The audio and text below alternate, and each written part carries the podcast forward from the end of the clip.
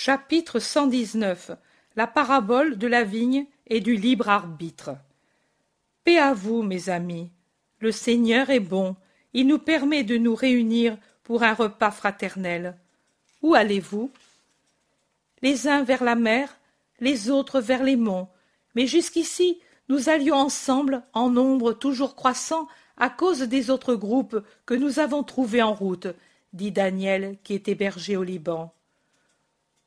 Oui, et nous deux, nous voudrions pousser jusqu'au grand Hermon où nous faisions paître les troupeaux, pour y faire paître les cœurs, dit Benjamin, son compagnon.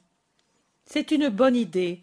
Moi, j'irai quelque temps à Nazareth, puis je serai entre Capharnaüm et Bethsaïda jusqu'à la nouvelle lune de Élul.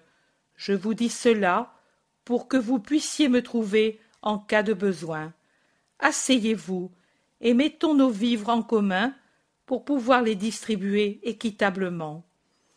Ils font ainsi en étendant sur un linge leurs richesses, foisses, fromages, poissons salés, des olives, quelques œufs, les premières pommes, et de même qu'ils ont fourni le menu, ils le répartissent joyeusement après que Jésus est offert et béni.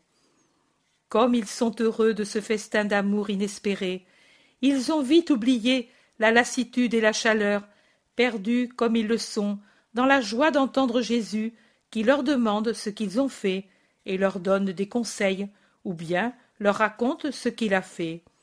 Et bien que l'heure très chaude d'une journée très lourde les étourdisse de somnolence, l'intérêt est si grand que personne ne s'abandonne au sommeil.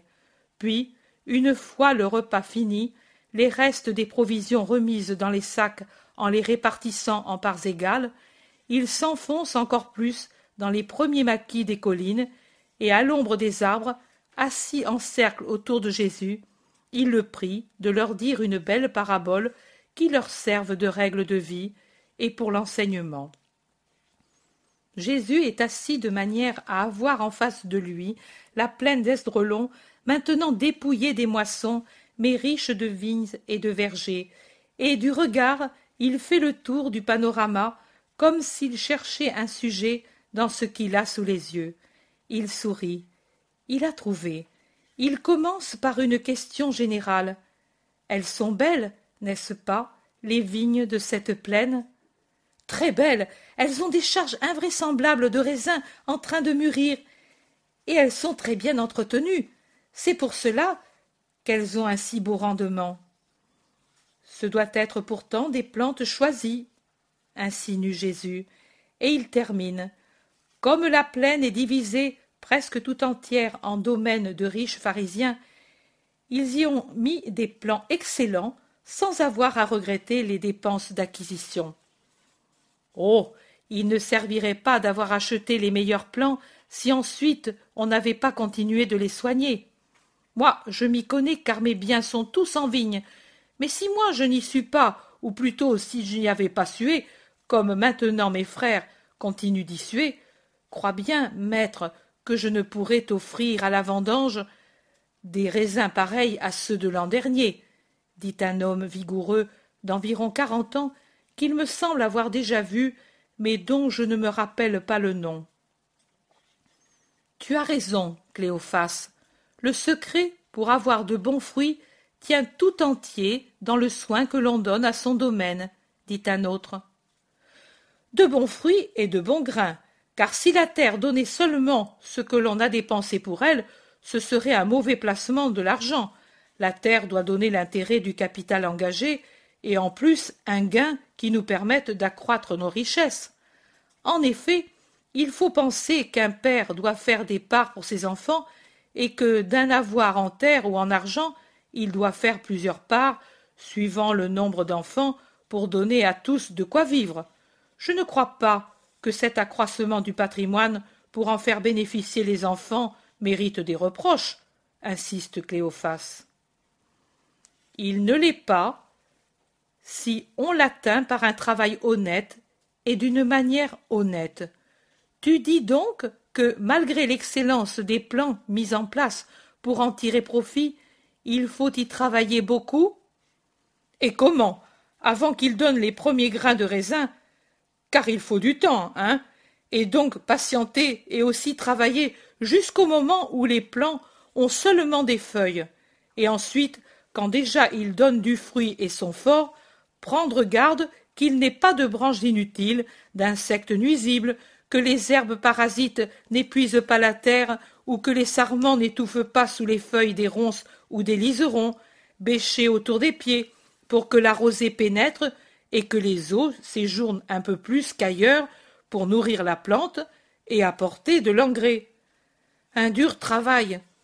Mais il le faut, même s'il est épuisant, car le raisin, si beau, si doux, que chaque grappe paraît une récolte de pierres précieuses, se forme justement en suçant cet engrais noir et fétide.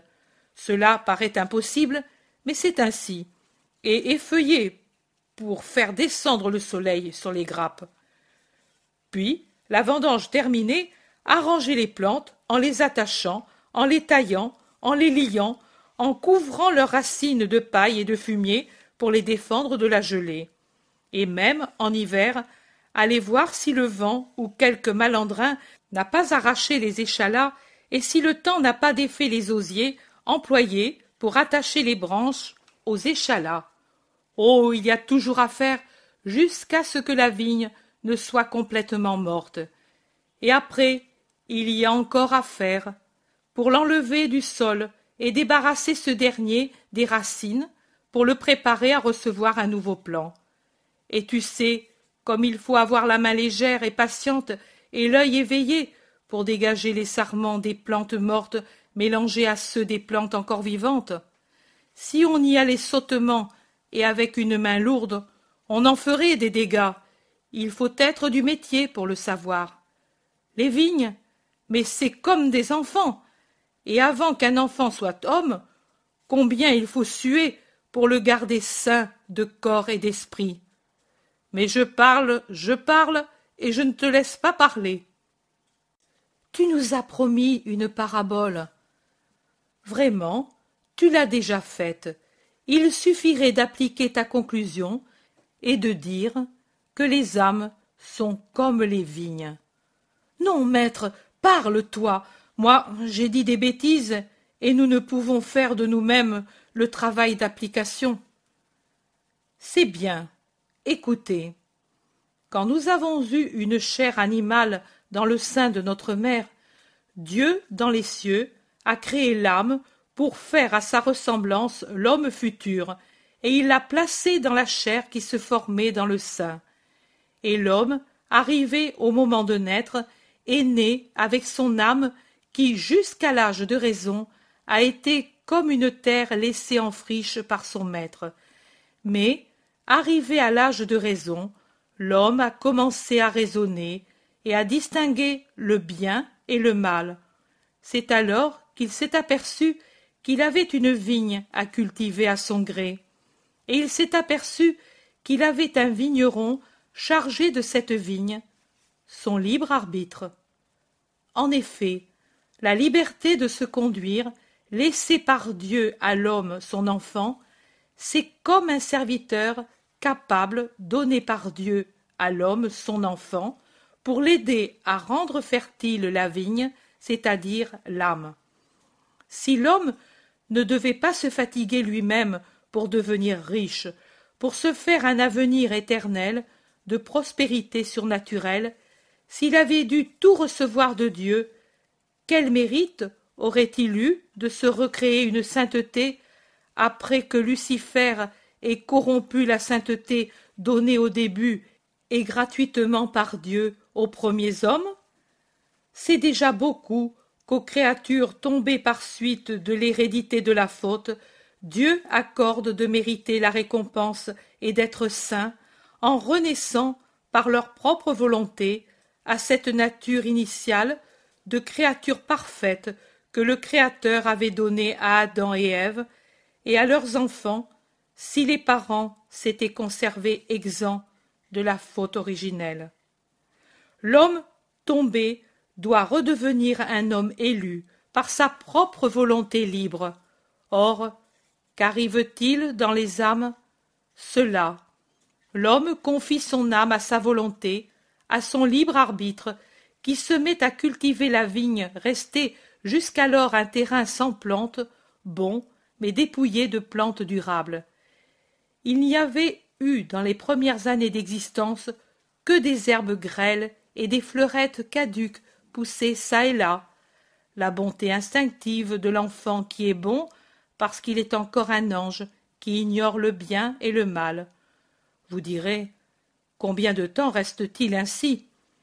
On dit généralement pendant les six premières années, mais en vérité il y a des raisons précoces à cause desquelles il y a des enfants qui, avant leurs six ans accomplis, sont déjà responsables de leurs actes. Il y a des enfants responsables de leurs actes même à trois, quatre ans, car ils savent ce qui est bien et ce qui est mal, et veulent librement l'un ou l'autre. Du moment que l'enfant sait distinguer la mauvaise action de la bonne action, il est responsable. Pas avant. Donc, un sot, même à cent ans, est un irresponsable, mais à sa place sont responsables les tuteurs qui doivent, avec amour, veiller sur lui et sur le prochain auquel l'idiot ou le fou peut faire du tort, pour que celui qui est inconscient ne fasse pas de tort ni à lui-même ni aux autres. C'est pourquoi Dieu n'impute pas de faute à l'idiot ou au fou, parce que pour son malheur il est privé de raison. Mais nous parlons des êtres qui sont intelligents et sains d'esprit et de corps. L'homme confie donc sa vigne inculte à celui qui la travaille, le libre arbitre, et lui commence à la cultiver. L'âme, la vigne, a pourtant une voix, et elle la fait entendre au libre arbitre, une voix surnaturelle nourrie des voix surnaturelles que Dieu ne refuse jamais aux âmes, celle du gardien, celle des esprits envoyés par Dieu, celle de la sagesse, celle des souvenirs surnaturels dont toute âme se rappelle, même sans que l'homme en ait exactement conscience. Et elle parle au libre arbitre d'une voix suave, suppliante même, pour le prier de l'orner de plantes bonnes, d'être actif et sage, pour ne pas faire d'elle une ronceraie sauvage, mauvaise, empoisonnée, où nichent les serpents et les scorpions, et où font leur terrier le renard et la fouine, et autres quadrupèdes malfaisants. Le libre arbitre n'est pas toujours un bon cultivateur, il ne garde pas toujours la vigne, et il ne la défend pas toujours avec une haie infranchissable, c'est-à-dire avec une volonté ferme et bonne, qui tend à défendre l'âme des voleurs, des parasites, de toutes les choses pernicieuses, des vents violents qui pourraient faire tomber les fleurs des bonnes résolutions quand elles sont à peine formées dans le désir. Oh. Quelle haie haute et forte il faut élever autour du cœur pour le sauver du mal, comme il faut veiller pour qu'elle ne soit pas forcée, pour que n'y soient pas ouvertes ni de grandes ouvertures par lesquelles passent les dissipations, ni des ouvertures petites et traîtresses à la base, par lesquelles s'insinuent les vipères, les sept vices capitaux. Comme il faut sarcler, brûler les herbes nuisibles, tailler, bêcher, fumer par la mortification, soigner sa propre âme par l'amour envers Dieu et le prochain, et surveiller avec les yeux ouverts et éclairés, et avec un esprit éveillé, pour que les plans qui avaient pu paraître bons ne se révèlent pas mauvais par la suite, et si cela arrive, les arracher sans pitié. Mieux vaut une plante unique et parfaite qu'un grand nombre inutile ou nuisible. Nous avons des cœurs, nous avons donc des vignes qui sont toujours cultivées, garnies de nouvelles plantes par un cultivateur désordonné qui entasse toujours de nouvelles plantes, tel travail, telle idée, telle volonté, pas même primitivement mauvaise, mais qui par la suite, si on ne s'en occupe pas, et deviennent mauvaises, tombent sur le sol, s'abâtardissent, meurent. Que de vertus périssent, parce qu'elles se mêlent à la sensualité, parce qu'elles ne sont pas cultivées, parce que, pour conclure, le libre arbitre n'est pas soutenu par l'amour. Combien de voleurs entrent pour dérober, pour mettre le désordre, pour arracher, parce que la conscience dort au lieu de veiller, parce que la volonté s'affaiblit et se corrompt, parce que le libre arbitre se laisse séduire par le mal, et que lui, qui est libre, en devient l'esclave. Mais pensez, Dieu le laisse libre, et l'arbitre devient esclave des passions, du péché, des concupiscences, du mal en somme. L'orgueil, la colère, l'avarice, la luxure, d'abord mélangées aux plantes bonnes, ensuite triomphant à leur détriment. Un désastre, quel feu qui dessèche les plantes parce qu'il n'y a plus l'oraison qui est union avec Dieu, ni par conséquent la rosée des sucs bienfaisants sur l'âme. Quelle gelée pour glacer les racines par le manque d'amour pour Dieu et le prochain. Quel épuisement du terrain parce que l'on refuse la fumure de la mortification, de l'humilité. Quel entrelacement inextricable des branches qui sont bonnes et de celles qui ne le sont pas, parce que l'on n'a pas le courage de souffrir pour s'amputer de ce qui est nuisible. Tel est l'état d'une âme qui a pour la garder et la cultiver un arbitre désordonné et qui se tourne vers le mal.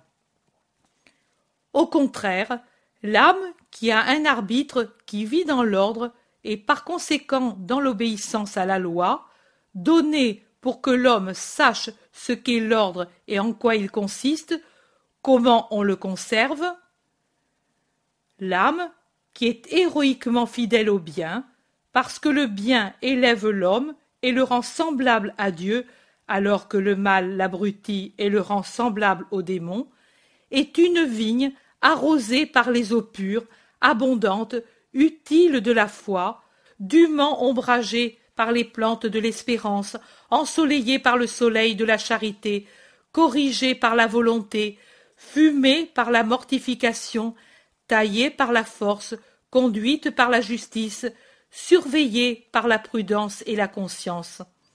Et la grâce croît, aidée par tant de choses. La sainteté croît, et la vigne devient un jardin merveilleux où Dieu descend pour prendre ses délices, jusqu'à ce que la vigne, se gardant elle-même toujours comme un jardin parfait, jusqu'à la mort de la créature, Dieu fasse porter par ses anges ce travail d'un libre arbitre plein de bonne volonté et bon dans le grand éternel jardin des cieux. C'est certainement ce sort que vous voulez. Alors veillez pour que le démon, le monde, la chair, ne séduisent pas votre arbitre et ne dévastent pas votre âme. Veillez pour qu'existe en vous l'amour véritable et non l'amour-propre qui l'éteint et jette l'âme aux fantaisies de toutes les sortes de sensualité et du désordre. Veillez jusqu'à la fin, et les tempêtes pourront vous tremper, mais sans vous nuire, et vous irez chargés de fruits vers votre Seigneur pour la récompense éternelle. J'ai fini. Maintenant méditez et reposez-vous jusqu'au crépuscule, pendant que je me retire pour prier. Non, maître, nous ne devons pas tarder à nous mettre en route pour arriver aux maisons, dit Pierre. Mais pourquoi? Il y a encore du temps avant le crépuscule, disent plusieurs.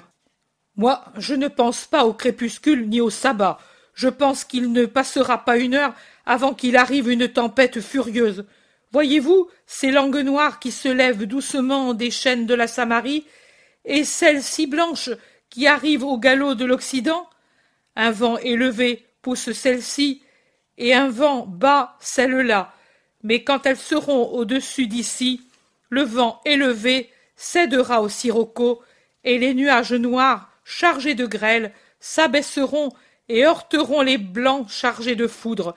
Et quelle musique vous allez entendre. Allons, vite. Je suis pêcheur, et je lis dans le ciel. Jésus obéit tout le premier, et tous se mettent à marcher vivement vers les fermes de la plaine. Au pont, il rencontre Judas qui crie Oh, mon maître, comme j'ai souffert loin de toi Louange à Dieu qui a récompensé ma constance pour t'attendre ici. Comment s'est passé le voyage à Césarée Paix à toi, Judas, répond brièvement Jésus, et il ajoute Nous parlerons dans les maisons. Viens, l'orage menace. En effet, commencent les rafales de vent qui soulèvent des nuages de poussière sur les routes brûlées par le soleil. Le ciel se couvre du nuage de toutes formes et de toutes couleurs, et l'air devient jaune et blême. Les premières gouttes, énormes, chaudes, clairsemées, se mettent à tomber, et les premiers éclairs sillonnent le ciel devenu presque noir. Ils se mettent à courir à toutes jambes.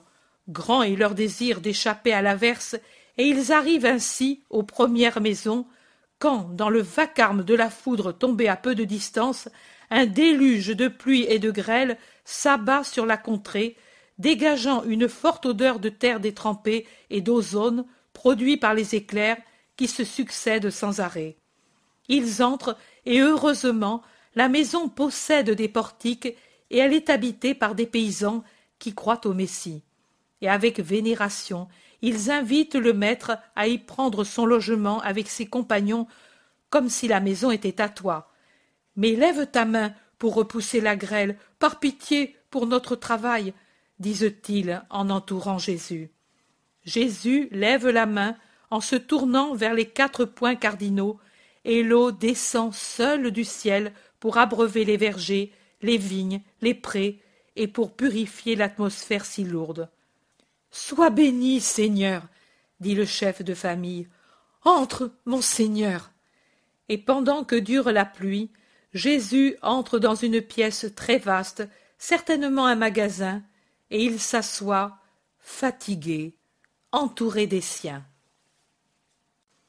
Chapitre 120 En allant par la plaine d'Esdrelon. Il a dû pleuvoir toute la journée précédente et pendant la nuit, car la terre est très humide et les routes deviennent boueuses. Mais, en revanche, l'atmosphère est claire, dégagée de toute poussière, à toute altitude.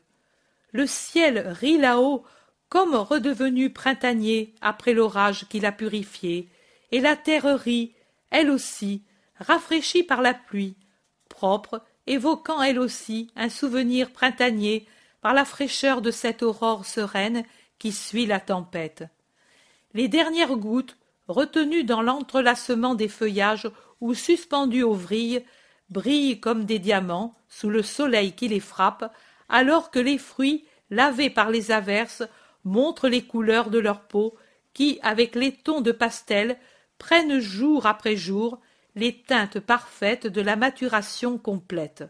Seuls les raisins et les olives, verts, durs, se confondent avec le vert du feuillage, mais chaque petite olive a sa gouttelette suspendue à son extrémité, et les grains serrés forment un vrai filet de gouttelettes suspendues aux pétioles. Comme il fait bon marché aujourd'hui, dit Pierre, qui foule avec plaisir le terrain qui ne fait pas de poussière, qui n'est pas brûlant et qui n'est pas rendu glissant par la boue. Il semble qu'on respire la pureté, lui répond Jude Thaddée. Mais regarde cette couleur de ciel.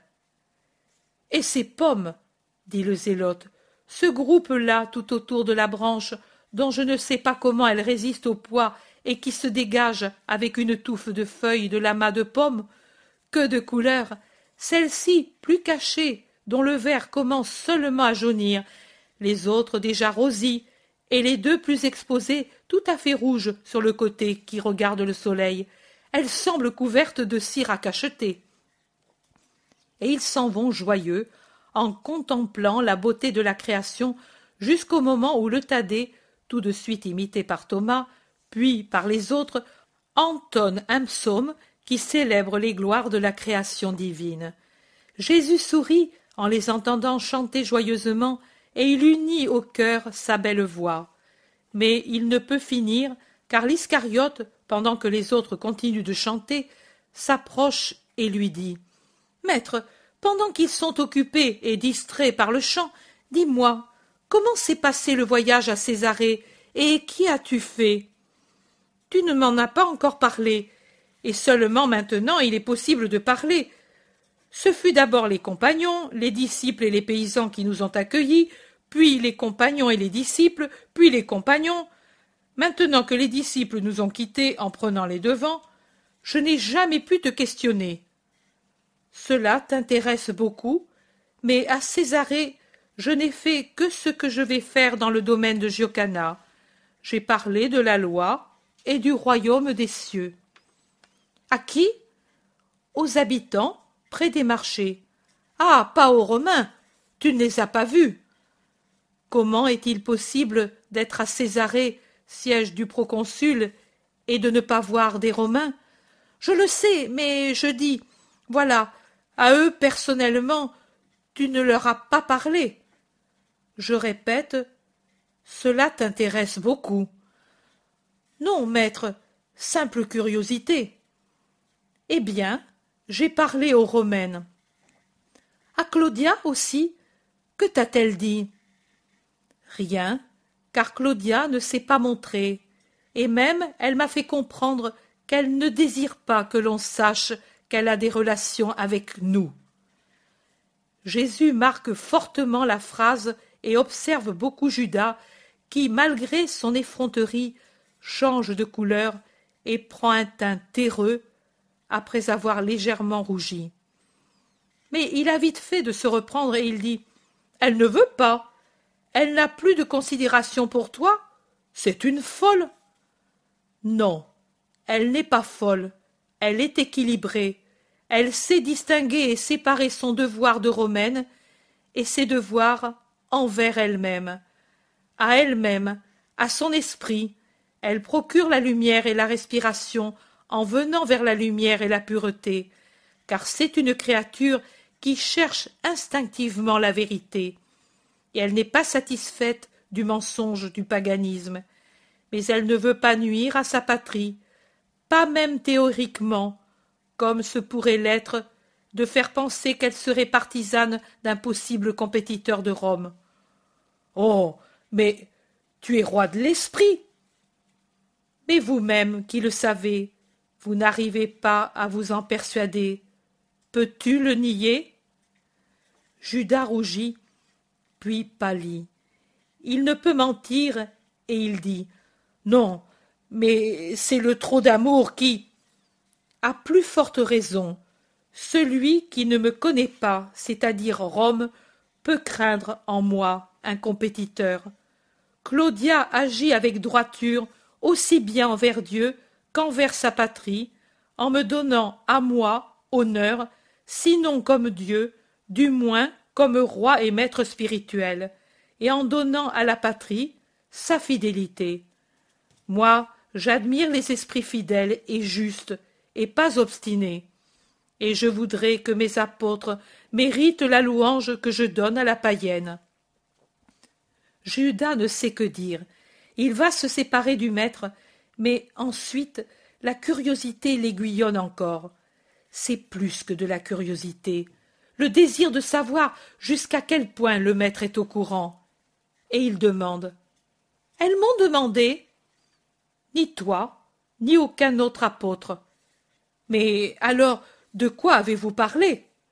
De la vie chaste et de leur poète Virgile. Tu vois que c'était un sujet qui n'intéressait ni Pierre, ni Jean, ni d'autres. Mais quel intérêt Des conversations inutiles? Non, elles m'ont servi à leur faire considérer que l'homme chaste a l'intelligence lucide et le cœur honnête. C'est très intéressant pour des païennes, et pas pour elles seules. Tu as raison. Je ne te retiens pas davantage, maître. Et il s'en va presque en courant, rejoindre ceux qui ont fini de chanter et attendent les deux restés en arrière. Jésus les rejoint plus lentement et se réunit à eux en disant Prenons ce sentier boisé, nous abrégerons la route et nous serons à l'abri du soleil qui déjà reprend de la force. Nous pourrons aussi nous arrêter à l'ombre et manger tranquillement entre nous. Et c'est ce qu'ils font avant de se diriger vers le nord-ouest, vers les terres de Giocana, certainement, car je les entends parler des paysans de ce pharisien. Chapitre 121 Jésus et le nid tombé. Je vois Jésus, habillé de blanc, et avec son manteau bleu foncé, rejeté sur les épaules, qui chemine par un petit chemin boisé. Il est boisé car d'un côté et de l'autre il y a des arbres et des arbustes, et des sentiers coupent les verts taillis, mais ce ne doit pas être un endroit désert et éloigné des habitations, car on y rencontre souvent d'autres personnes. On dirait que c'est un chemin qui unit deux villages voisins en traversant les propriétés agricoles des habitants. C'est une région de plaine, et au loin on voit des montagnes. Je ne sais pas quel est cet endroit. Jésus, qui parlait avec ses disciples, s'arrête et écoute en regardant tout autour de lui. Puis il prend un sentier dans le bois et va vers un groupe de petits arbres et d'arbustes.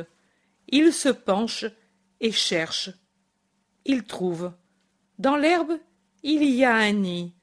Je ne sais pas s'il a été abattu par la tempête, comme le fait penser le sol humide et les branches qui dégoûtent encore, comme après un orage, ou bien enlevé par quelqu'un, puis laissé sur place pour éviter d'être surpris, la couvée en main.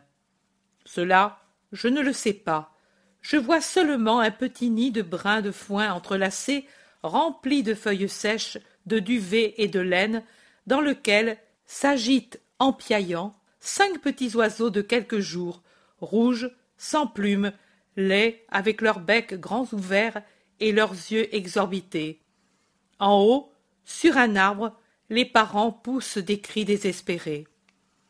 Jésus ramasse soigneusement le nid. Il le tient dans le creux de la main et il cherche des yeux l'endroit où il était, ou une place où il pourrait être mis en sécurité. Il trouve un entrelacement de tiges de ronces si bien disposées qu'il semble former un panier, et si bien enfoncé dans le buisson que le nid y sera en sécurité. Jésus confie le nid à Pierre et il est curieux de voir cet homme trapu avec le petit nid dans ses mains courtes et calleuses. Sans s'occuper des épines qui lui griffent les bras, il retrousse ses manches longues et larges et travaille à rendre plus creux et plus abrité l'entrelacement des ronces. C'est fait. Il reprend le nid et le place au milieu, et il le fixe avec de longues herbes cylindriques qui me semblent des joncs très fins. Le nid est en sûreté. Jésus s'écarte et sourit. Puis il se fait donner un morceau de pain par un disciple qui a un sac en bandoulière, et il en émiette un peu par terre sur une grosse roche. Jésus maintenant est content. Il se tourne pour revenir sur la grande route, alors que les oiseaux se précipitent avec des cris de joie sur le nid maintenant sauvé. Un petit groupe d'hommes est arrêté au bord du chemin. Jésus les trouve devant lui et les regarde.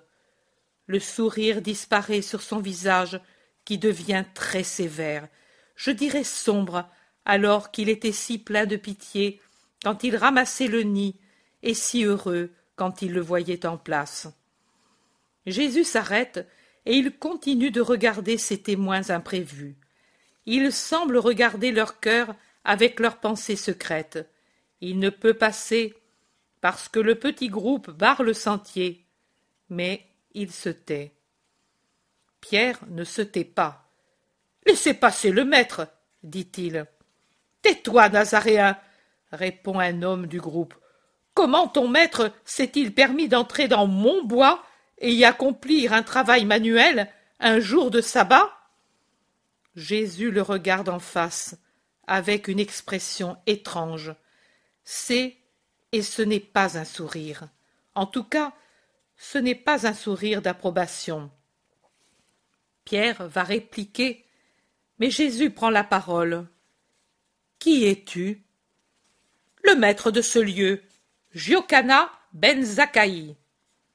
Illustre scribe, et que me reproches-tu? D'avoir violé le sabbat. Giocana ben Zakaï, tu connais le Deutéronome?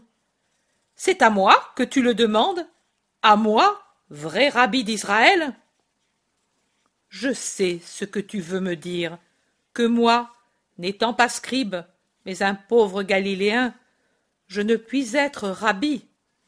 Mais je te demande encore, connais-tu le Deutéronome? Mieux que toi, certainement. À la lettre, certainement, si c'est ce que tu veux dire, mais son véritable sens, le connais-tu? Ce qui est dit est dit, il n'y a qu'un sens. Il n'y a qu'un sens, en fait, et c'est un sens d'amour ou de miséricorde si tu ne veux pas l'appeler amour, ou même, si cela te choque, de l'appeler ainsi, appelle-le humanité. Et le Deutéronome dit Si tu vois s'égarer la brebis ou le bœuf de ton frère, même s'il n'est pas près de toi, tu ne passeras pas outre, mais tu le lui reconduiras, ou tu le lui garderas jusqu'à ce qu'il vienne le reprendre. Il dit si tu vois tomber l'âne ou le bœuf de ton frère, ne fais pas semblant de ne pas l'avoir vu, mais aide-le à le relever. Il dit Si tu trouves par terre ou sur un arbre un nid, avec la mère en train de couver les petits ou les œufs, tu ne prendras pas la mère, car elle est consacrée à la procréation, mais tu prendras seulement les petits. J'ai vu par terre un nid, et une mère qui pleurait sur lui.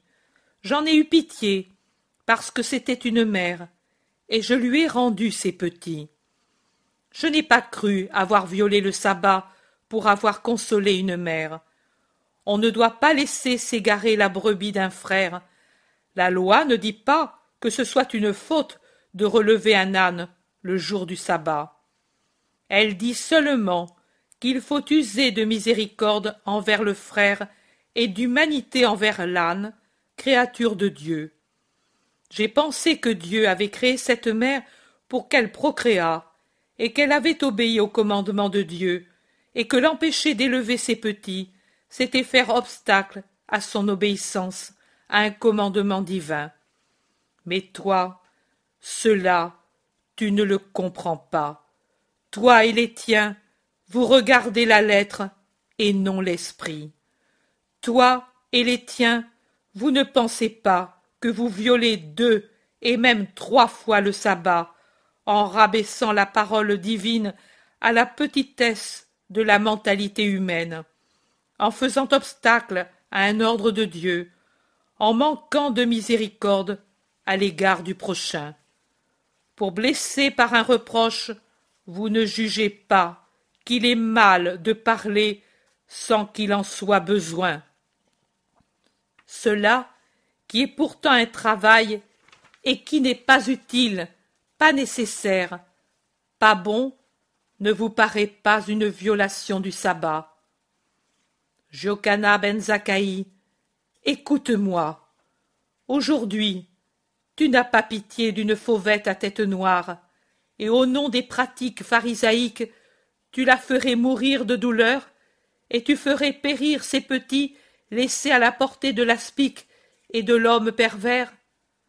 Demain, de la même manière, tu n'auras pas pitié d'une mère, et tu la feras mourir de douleur en faisant tuer sa descendance, en disant qu'il est bien qu'il en soit ainsi, par respect pour ta loi, pour la tienne, pas pour celle de Dieu. Pour celle que toi et tes vous vous êtes faites pour opprimer les faibles et triompher, vous les forts. Mais tu vois, les faibles trouvent toujours un sauveur, alors que les orgueilleux, ceux qui sont forts selon la loi du monde, seront broyés par le poids même de leur lourde loi. Adieu, Jokana ben Zakaï, souviens-toi de cette heure et veille, toi, à ne pas violer un autre sabbat par complaisance envers un crime accompli. Et Jésus lance un regard foudroyant sur le visage du vieil homme enflammé de colère, en le regardant de haut en bas, car le scribe est un petit homme replé, et Jésus, devant lui, est élancé comme un palmier. Il lui passe à côté, en foulant l'herbe, car le scribe ne s'écarte pas. Chapitre 122 Heureux ceux qui en toutes choses savent voir Dieu. Jésus dit J'ai voulu relever ton esprit par une vision vraie, encore qu'elle ne soit pas offerte à la contemplation par les évangiles. Pour toi, voici l'enseignement. Que j'ai une si grande pitié pour les oiseaux sans nid, même si au lieu de s'appeler fauvettes, elles ont nom Marie ou Jean et je m'occupe de leur redonner un nid quand un événement les en a privés. Voici l'enseignement pour tout le monde. Trop de gens connaissent les mots de la loi, trop encore bien qu'ils soient peu nombreux, alors que tous devraient les connaître, mais ils connaissent uniquement les mots. Ils ne les vivent pas.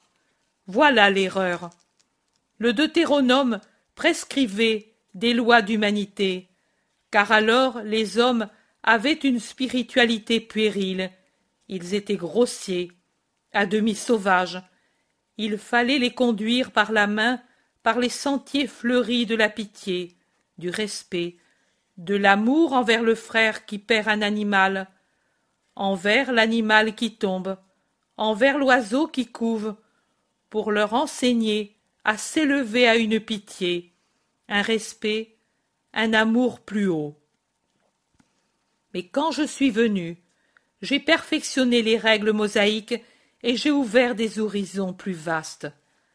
La lettre n'est plus le tout, c'est l'esprit qui est devenu le tout, au-delà d'un petit acte humain envers un nid et ses habitants.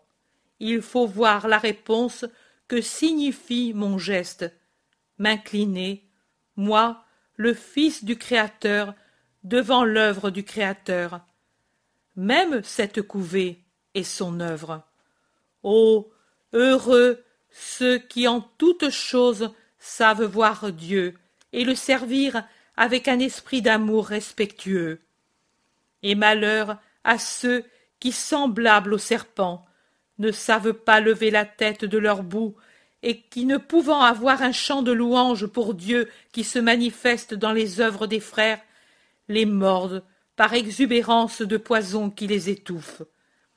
Il y en a trop qui torturent les meilleurs, en disant, pour justifier leur perversité, qu'il est bien de le faire par respect pour la loi, pour leur loi, pas celle de Dieu. Si Dieu ne peut empêcher leurs œuvres méchantes, il sait aussi venger ses petits, et que cela aille à qui ce doit être donné. Que ma paix vigilante soit sur toi. Chapitre 123 En continuant la marche dans la plaine d'Esdrelon. Après l'incident, ils ont avancé en silence pendant quelque temps, mais quand ils sont arrivés à une bifurcation dans les champs, Jacques de Zébédée dit Voilà, d'ici on va chez Miché. Mais y allons-nous encore? Certainement cet homme nous attend dans son domaine pour nous maltraiter. Et pour t'empêcher de parler aux paysans, Jacques a raison. N'y va pas, conseille l'Iscariote. Ils m'attendent. Je leur ai envoyé dire que j'y vais leur cœur est en fête. Je suis l'ami qui vient les consoler. Tu iras une autre fois. Ils se résigneront, dit Judas en haussant les épaules. Toi, tu ne te résignes pas facilement quand on t'enlève une chose que tu espérais. Les miennes sont des choses sérieuses, les leurs. Et qu'y a-t-il de plus sérieux, plus grand, que la formation, le réconfort d'un cœur? Eux sont des cœurs que tout conspire à éloigner de la paix, de l'espérance, et ils n'ont qu'une espérance, celle de la vie future, et ils n'ont qu'un moyen pour y aller, mon aide. Oui, j'irai vers eux, au risque d'être lapidé. Non, frère, non, seigneur, disent ensemble le zélote et Jacques d'Alphée. Cela ne servirait qu'à faire punir ces pauvres serviteurs. Tu n'as pas entendu, mais Giocana a dit Jusqu'à présent j'ai supporté, mais maintenant je ne supporterai plus, et malheur au serviteur qui ira vers lui ou qui l'accueillera. C'est un réprouvé, c'est un démon. Je ne veux pas de corruption dans ma maison. Et à un compagnon il a dit Même s'il faut les tuer, je les guérirai de leur insatanisation pour ce maudit. Jésus baisse la tête, réfléchissant et souffrant. Sa douleur est visible. Les autres s'en affligent, mais que faire? C'est la sérénité pratique de Thomas qui dénoue la situation. Faisons ainsi. Restons ici jusqu'au crépuscule pour ne pas violer le sabbat. Pendant ce temps, l'un de nous va jusqu'aux maisons et il dit En pleine nuit, près de la fontaine, hors de Séphoris. Et nous, après le crépuscule, nous y allons et nous les attendons dans les bosquets qui sont au bas de la montagne sur laquelle se trouve Séphoris. Le maître parle à ces malheureux, les console, et à la première lueur du jour, ils retournent à leur maison. Nous, en franchissant la colline, nous allons à Nazareth. Thomas a raison, bravo Thomas, disent plusieurs. Mais Philippe fait remarquer. Et qui va les avertir? Il nous connaît tous et il peut nous voir. Que veux-tu insinuer? demande Judas agressif. Moi, rien. Je dis que tu les connais parce que tu as été si longtemps au temple et que tu y as de bonnes amitiés. Tu t'en vantes toujours. À un ami, ils ne feront pas de mal, dit le doux André. Ne le pense pas, tu sais, que personne ne le pense. Si nous étions encore sous la protection de Claudia, peut-être je pourrais. Mais maintenant c'est fini, car maintenant, pour conclure, elle s'est désintéressée de nous. N'est-ce pas, maître? Claudia continue à admirer le sage. Elle n'a jamais rien fait de plus que cela. De cette admiration, elle passera peut-être à la fois dans le Dieu vrai, mais seule l'illusion d'un esprit exalté pouvait croire qu'elle avait d'autres sentiments pour moi. Et si elle les avait, moi, je n'en voudrais pas. Je peux encore accepter leur paganisme parce que j'espère le changer en christianisme. Je ne puis accepter ce qui serait de leur part idolâtrie, l'adoration d'un homme, pauvre idole, sur un pauvre trône humain. Jésus dit cela calmement, comme s'il faisait une instruction pour tous, mais le ton est si tranchant qu'il ne laisse aucun doute sur son intention et sur sa volonté de réprimer toute déviation en ce sens parmi les apôtres. Personne ne réplique en ce qui concerne la royauté humaine, mais il demande Alors, que fait-on pour les paysans? Thomas dit Moi, j'y vais, c'est moi qui l'ai proposé. J'y vais si le maître le permet. Les pharisiens ne me mangeront sûrement pas. Vas-y, et que ta charité soit bénie. Ô maître, c'est si peu de chose. C'est une si grande chose, Thomas. Tu ressens les désirs de tes frères, Jésus et les paysans, et tu en as pitié. Et ton frère, selon la chair, te bénit aussi en leur nom, dit Jésus, en mettant sa main sur la tête de Thomas, incliné devant lui, et qui ému murmure. Moi, ton frère? C'est trop d'honneur, mon Seigneur moi, ton serviteur, toi, mon Dieu. Cela oui, j'y vais. Tu vas seul J'y vais aussi. disent le Thaddée et Pierre. Non, vous êtes trop fougueux. Moi, je sais tourner tout en dérision. C'est le meilleur moyen pour désarmer certains caractères. Vous prenez feu tout de suite. J'y vais seul. Moi je viens, disent Jean et André. Oh oui, l'un de vous, oui, et même un comme Simon le Zélote et Jacques d'Alphée. Non, non, moi, je ne réagis jamais, je me tais et j'agis, insiste André. Viens. Et ils s'en vont d'un côté, alors que Jésus, avec ceux qui sont restés, poursuit sa route de l'autre. Chapitre 124 Avec les paysans de Giocana. Vont-ils venir? Demande Matthieu à ses compagnons qui sont assis sous un bois de chêne vert sur les premières pentes de la colline où s'élève Séphoris. La plaine d'Esdrelon n'est plus visible car elle est au-delà de la colline où il se trouve. Mais il y a une plaine beaucoup plus petite entre cette colline et celle de la région de Nazareth que l'on voit nettement dans la limpide clarté de la lune. Ils l'ont promis, et ils vont venir, répond André. Au moins quelques-uns d'entre eux. Ils sont partis au milieu de la première veille et ils arriveront au début de la seconde, dit Thomas. Plus tard, dit le Thaddée.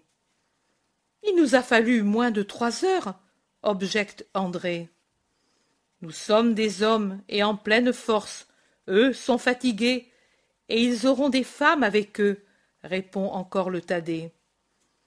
Pourvu que le maître ne s'en aperçoive pas, soupire Mathieu. Il n'y a pas de danger. Il est parti pour Jezraël chez un ami. Il y a l'intendant, mais il vient lui aussi, car il ne hait pas le maître, dit Thomas.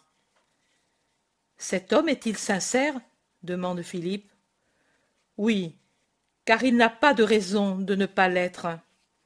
Eh. Avoir les bonnes grâces du maître et. Non, Philippe. Après les vendanges, Jocana le renvoie, précisément parce qu'il ne hait pas le maître, répond André. Qui vous l'a dit demandent plusieurs. Lui et les paysans, chacun de leur côté. Et quand deux hommes de catégories différentes sont d'accord pour dire une chose, c'est signe que ce qu'ils disent est vrai. Les paysans pleuraient car l'intendant s'en va. Il était devenu très humain, et lui nous a dit je suis un homme et pas une marionnette. L'an dernier, il m'a dit Honore le maître, approche-le, sois son fidèle. J'ai obéi. Maintenant il me dit Malheur à toi si tu aimes mon ennemi et si tu leur permets de l'aimer. Je ne veux pas d'anathème sur mes terres en accueillant ce maudit. Mais maintenant que je l'ai connu, comment puis-je considérer cet ordre comme juste j'ai dit à mon maître Tu parlais autrement l'an passé, et lui est toujours le même. Il m'a frappé une première fois. J'ai dit Je ne suis pas un esclave, et même si je l'étais, tu ne posséderais pas ma pensée. Ma pensée juge saint celui que tu appelles maudit. Il m'a frappé de nouveau. Ce matin il m'a dit l'anathème d'Israël est dans mes terres. Malheur à toi si tu transgresses mon ordre. Tu ne seras plus mon serviteur. J'ai répondu. Tu as bien dit. Je ne serai plus ton serviteur. Cherche-en un autre qui ait ton cœur et qui soit ta rapace pour tes biens, comme tu l'es pour les âmes d'autrui. Il m'a jeté par terre et frappé. Et le travail de l'année va bientôt finir, et avec la lune de Tisri, je vais être libre. Je le regrette seulement pour eux. Et il montrait les paysans, raconte Thomas. Mais où l'avez-vous vu? Dans le bois, comme si nous étions des voleurs. Miché, à qui nous avions parlé, l'avait averti, et il était venu encore couvert de sang, et les serviteurs et les servantes étaient venus par petits groupes, dit André. Hum. Alors Judas avait raison. Lui connaît l'humeur du pharisien, fait remarquer Barthélemy. Judas sait trop de choses, dit Jacques de Zébédée. Tais-toi, il peut t'entendre, conseille Mathieu.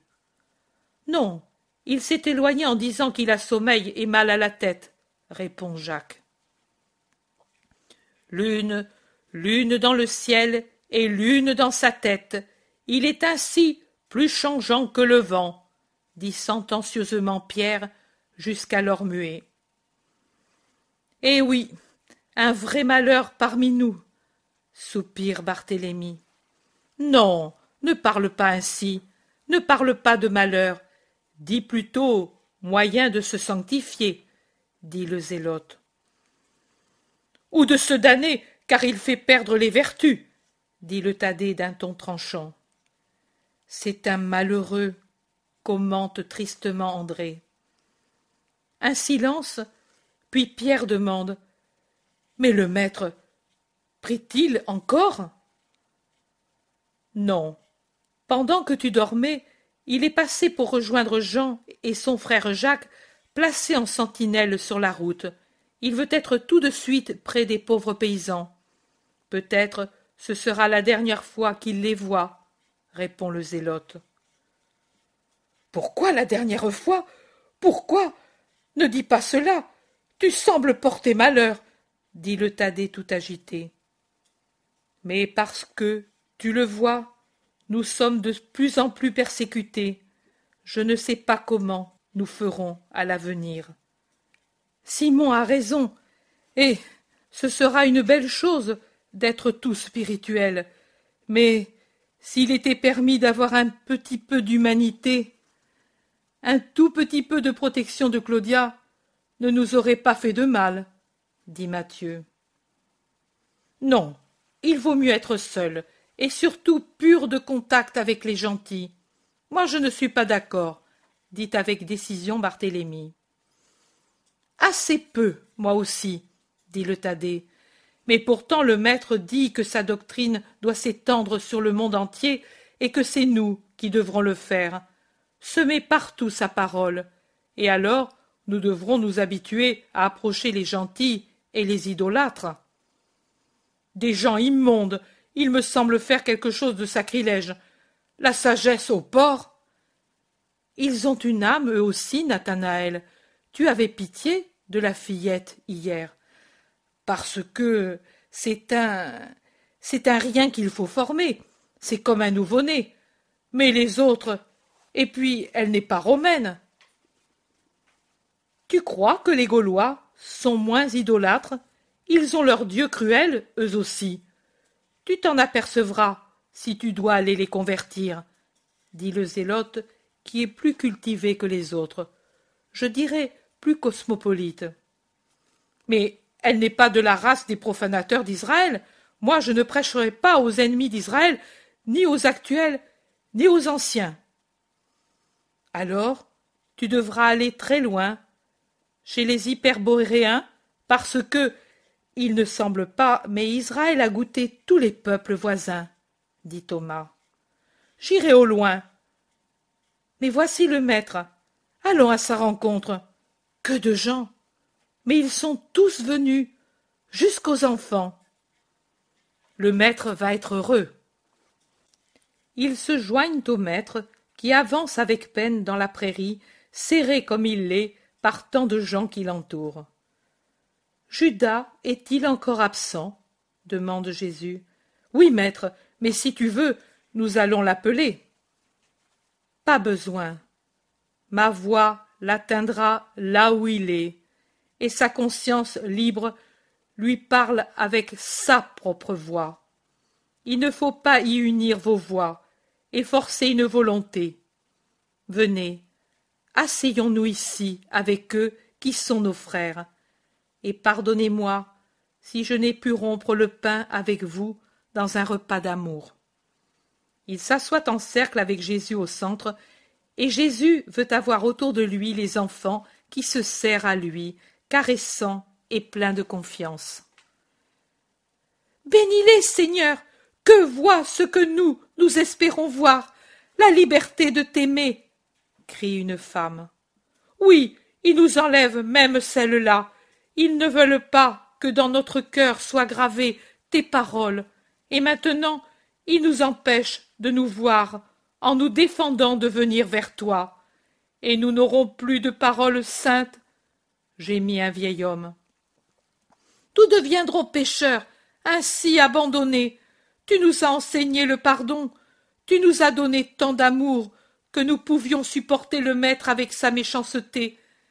Mais maintenant, dit un jeune homme, je distingue mal les visages, et je ne sais pas exactement qui parle, mais je me base sur le ton des voix.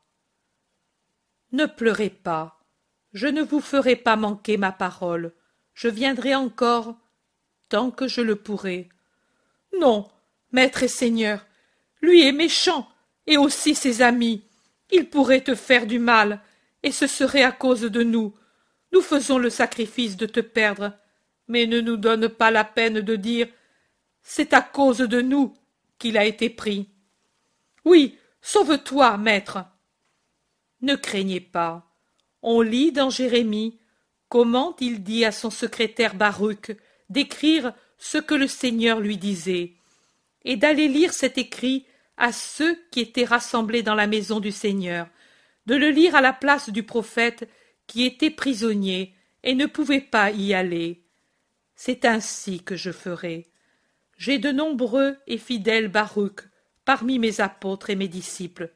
Ils viendront vous dire la parole du Seigneur, et vos âmes ne périront pas. Et moi, je ne serai pas pris à cause de vous, car le Dieu Très-Haut me cachera à leurs yeux, tant que ce n'est pas l'heure où le roi d'Israël doit être montré aux foules pour être connu par tout le monde.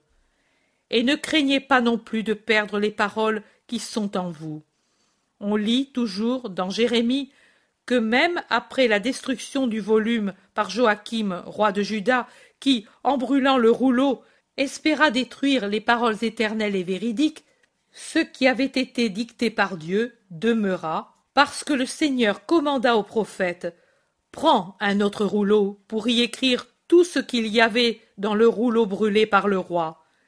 Et Jérémie donna un volume à Baruch, un rouleau qui n'avait pas servi, et il dicta de nouveau à son secrétaire les paroles éternelles et d'autres encore pour compléter les premières, car le Seigneur répare les dégâts faits par les hommes quand c'est une bonne chose pour les âmes, et il ne permet pas que la haine anéantisse ce qui est œuvre d'amour. Eh bien, moi aussi, en me comparant à un volume plein de vérités saintes, si je viens à être détruit, croyez-vous que le Seigneur vous laissera périr sans que vous soyez aidés par d'autres volumes où se trouveront mes paroles et celles de mes témoins qui raconteront ce que je ne pourrai pas dire parce qu'emprisonné par la violence et détruit par elle Et croyez-vous que ce qui est imprimé dans le volume de vos cœurs puisse s'anéantir quand le temps passera sur mes paroles? Non. L'ange du Seigneur vous les répétera ces paroles et les gardera fraîches dans vos esprits qui veulent la sagesse. Non seulement cela, mais il vous les expliquera, et vous serez sage dans la parole de votre maître. Vous scellez par la douleur votre amour pour moi. Peut-il jamais périr ce qui résiste même à la persécution? Cela ne peut périr. C'est moi qui vous le dis. Le don de Dieu ne s'efface pas. Seul le péché l'anéantit. Mais vous, vous ne voulez certainement pas pécher, n'est-ce pas, mes amis? Non, Seigneur, ce serait te perdre même dans l'autre vie, disent plusieurs. Mais ils nous feront pécher. Il nous a imposé de ne plus sortir du domaine le sabbat, et il n'y aura plus de Pâques pour nous. Nous pécherons donc, disent d'autres. Non, vous ne pécherez pas. C'est lui qui péchera, lui seulement, lui qui fait violence au droit de Dieu et des fils de Dieu de s'embrasser et de s'aimer dans un doux colloque d'amour et d'enseignement le jour du Seigneur. Mais lui, répare par de nombreux jeûnes et offrandes. Nous, nous ne le pouvons pas, parce que trop peu déjà est la nourriture pour la fatigue de notre travail, et nous n'avons rien à offrir. Nous sommes pauvres.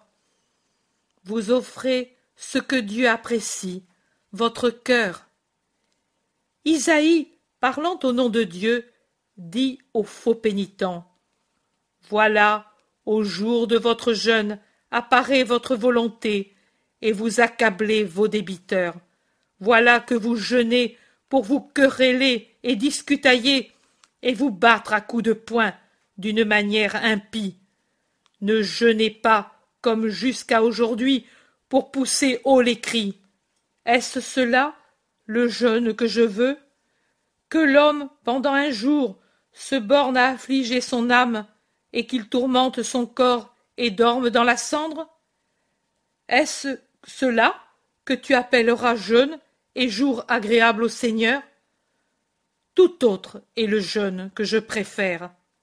Romps les chaînes du péché, dénoue les engagements qui oppriment, mets en liberté celui qui est emprisonné, enlève toute charge, partage ton pain avec celui qui a faim, accueille les pauvres et les pèlerins, habille ceux qui sont nus, et ne méprise pas ton prochain. Mais ce n'est pas cela que fait Giocana. Vous, à cause du travail que vous faites pour lui, en l'enrichissant, vous êtes ses créanciers, et il vous traite plus mal que des débiteurs retardataires, et il élève la voix pour vous menacer, et la main pour vous frapper. Il n'est pas miséricordieux pour vous, et il vous méprise parce que vous êtes serviteur. Mais le serviteur est homme comme son maître, et s'il a le devoir de servir, il a pourtant le droit de recevoir ce qui est nécessaire à un homme, aussi bien matériellement que dans son esprit. On n'honore pas le sabbat, même en le passant à la synagogue, si le même jour celui qui le pratique enchaîne ses frères et les abreuve d'aloès. Vous, faites vos sabbats en parlant du Seigneur entre vous, et le Seigneur sera parmi vous. Vous, pardonnez, et le Seigneur vous glorifiera. Je suis le bon berger, et j'ai pitié de toutes les brebis. Mais certainement j'aime d'un amour particulier celles que les bergers idolâtres ont frappées pour qu'elles s'éloignent de mon chemin. C'est pour elles plus que tout autre que je suis venu, parce que mon Père, qui est aussi le vôtre, m'a donné cet ordre. Fais paître ces brebis d'abattoir, tuées sans pitié par leurs maîtres qui les ont vendues en disant Nous nous sommes enrichis, et desquels les bergers n'ont pas eu compassion. Eh bien, je ferai paître le troupeau d'abattoir, ô pauvres du troupeau, en abandonnant à leur méchanceté ceux qui vous affligent et affligent le Père qui souffre en ses fils.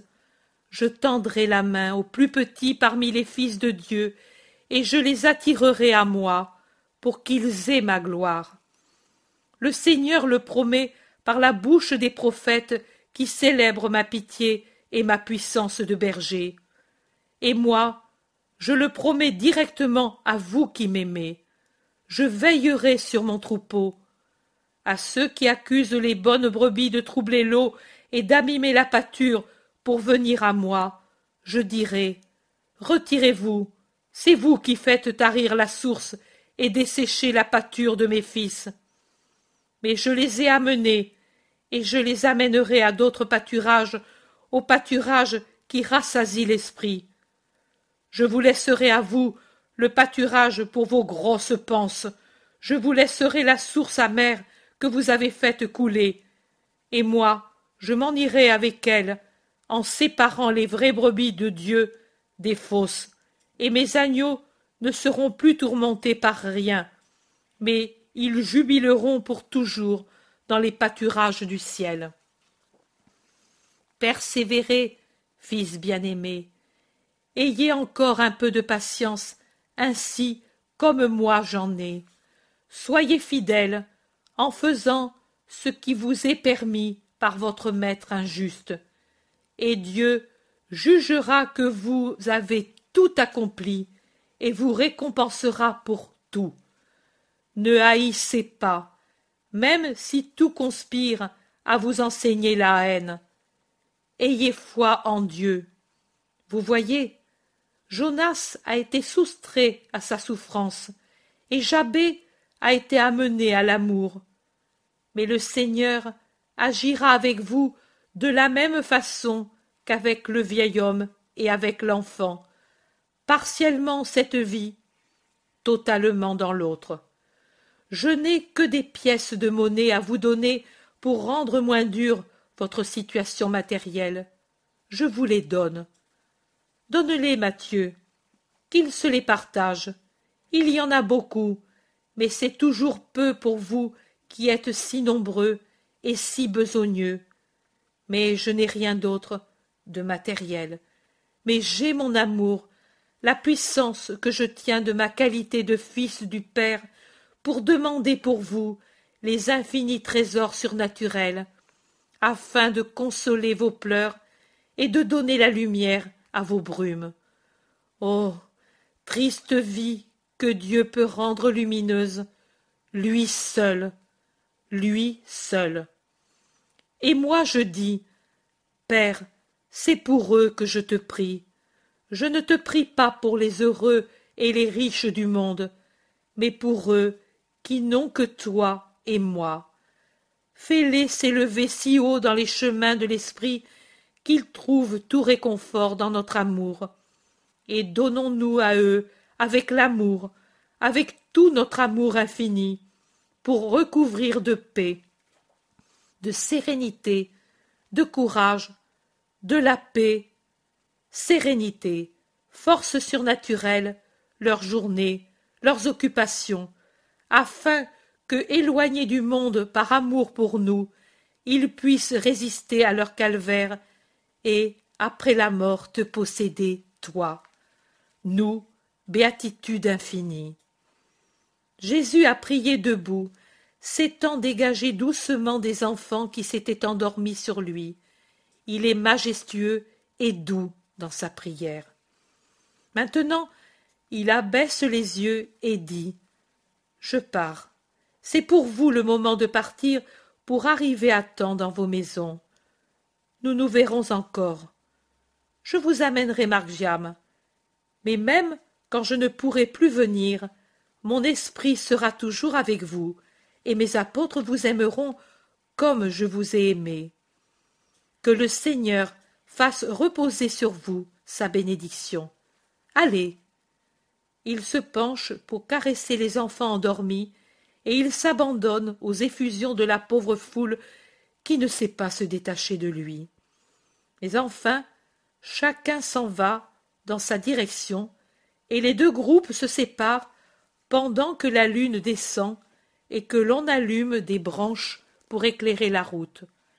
L'âcre fumée des branches encore humides est une bonne excuse pour les larmes qui coulent. Judas les attend, adossé à un tronc d'arbre. Jésus le regarde et ne lui dit rien. Pas même quand Judas dit Je vais mieux. Ils avancent ainsi du mieux qu'ils peuvent dans la nuit, puis plus aisément à l'aube. En voyant un carrefour, Jésus s'arrête et dit Séparons-nous. Que viennent avec moi Thomas, Simon le Zélote et mes frères? Que les autres aillent au lac pour m'y attendre. Merci, maître. Je n'osais pas te le demander, mais tu viens au-devant de mes désirs. Je suis vraiment là, et, si tu le permets, je m'arrête à Tibériade. Chez un ami, ne peut s'empêcher de dire Jacques de Zébédée. Judas écarquille les yeux, mais il se borne à cela. Jésus se hâte de dire Il me suffit qu'au sabbat tu ailles à Capharnaüm avec tes compagnons. Venez que je vous embrasse, vous qui me quittez. et il embrasse affectueusement ceux qui s'en vont en donnant à chacun un conseil à voix basse. Personne ne fait d'objection. Seul Pierre dit en partant Viens vite, maître. Oui, viens vite, disent les autres, et Jean termine.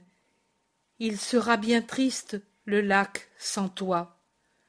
Jésus les bénit encore, et il promet. Bientôt. Et puis, chacun s'en va de son côté.